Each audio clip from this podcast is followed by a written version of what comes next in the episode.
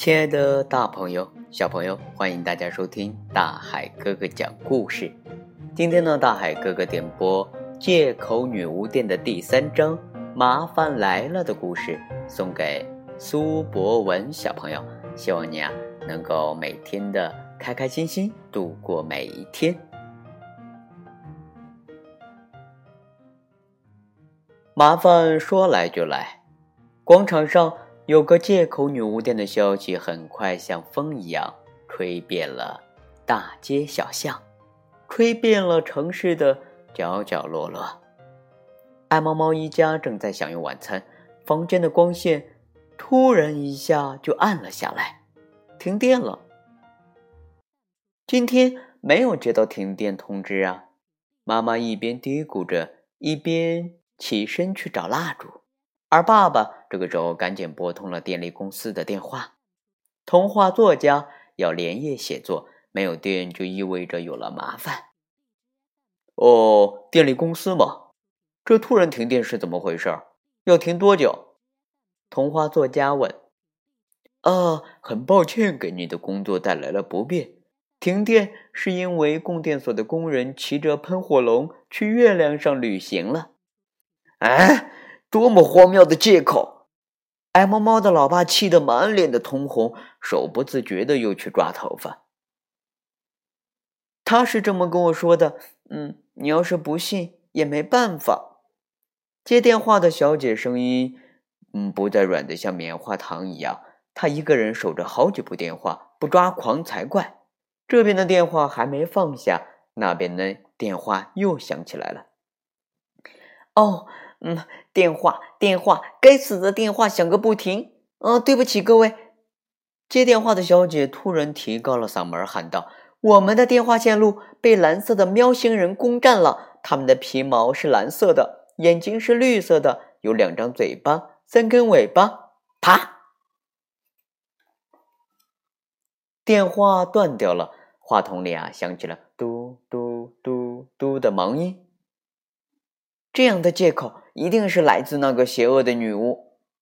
爱猫猫再也吃不下了，猛地把碗一推，说道：“老爸老妈，我这就领你们去广场上看看。”然而，爱猫猫一家的出行啊，并不顺利。在巴士站，他们快把脖子伸成长颈鹿了。十分钟一趟的巴士还是没有迟迟到来，这是怎么回事儿？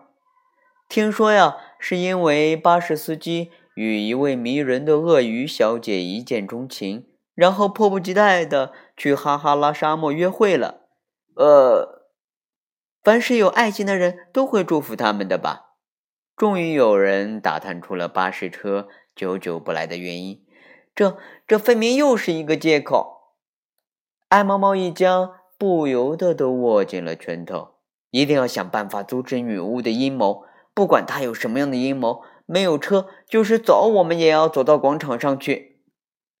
爱猫猫一家相互打着气走过了七条大街，穿过八个路口，终于远远的望见了城市中心的广场。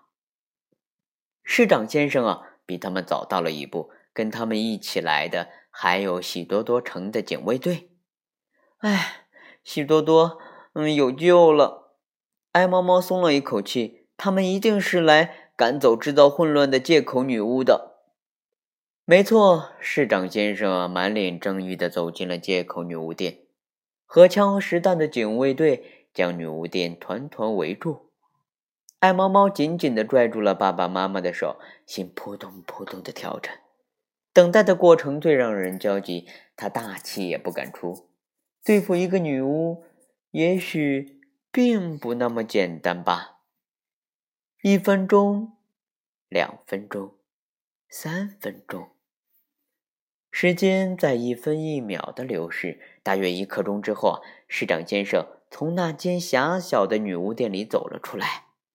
只见他转过身，客客气气的朝着女巫鞠了一躬。他在搞什么鬼啊？爱猫猫惊的眼镜都掉下来了。爱猫猫的老爸皱着眉头的童话作家无奈的摇了摇头，轻声的叹息道：“啊，如果我没猜错，女巫给了市长先生一个适合他的借口。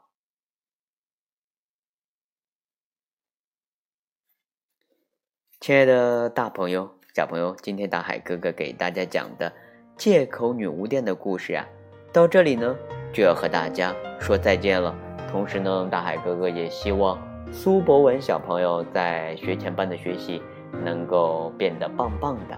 也感谢你收听大海哥哥讲故事。好了，亲爱的宝贝儿，我们明天见喽。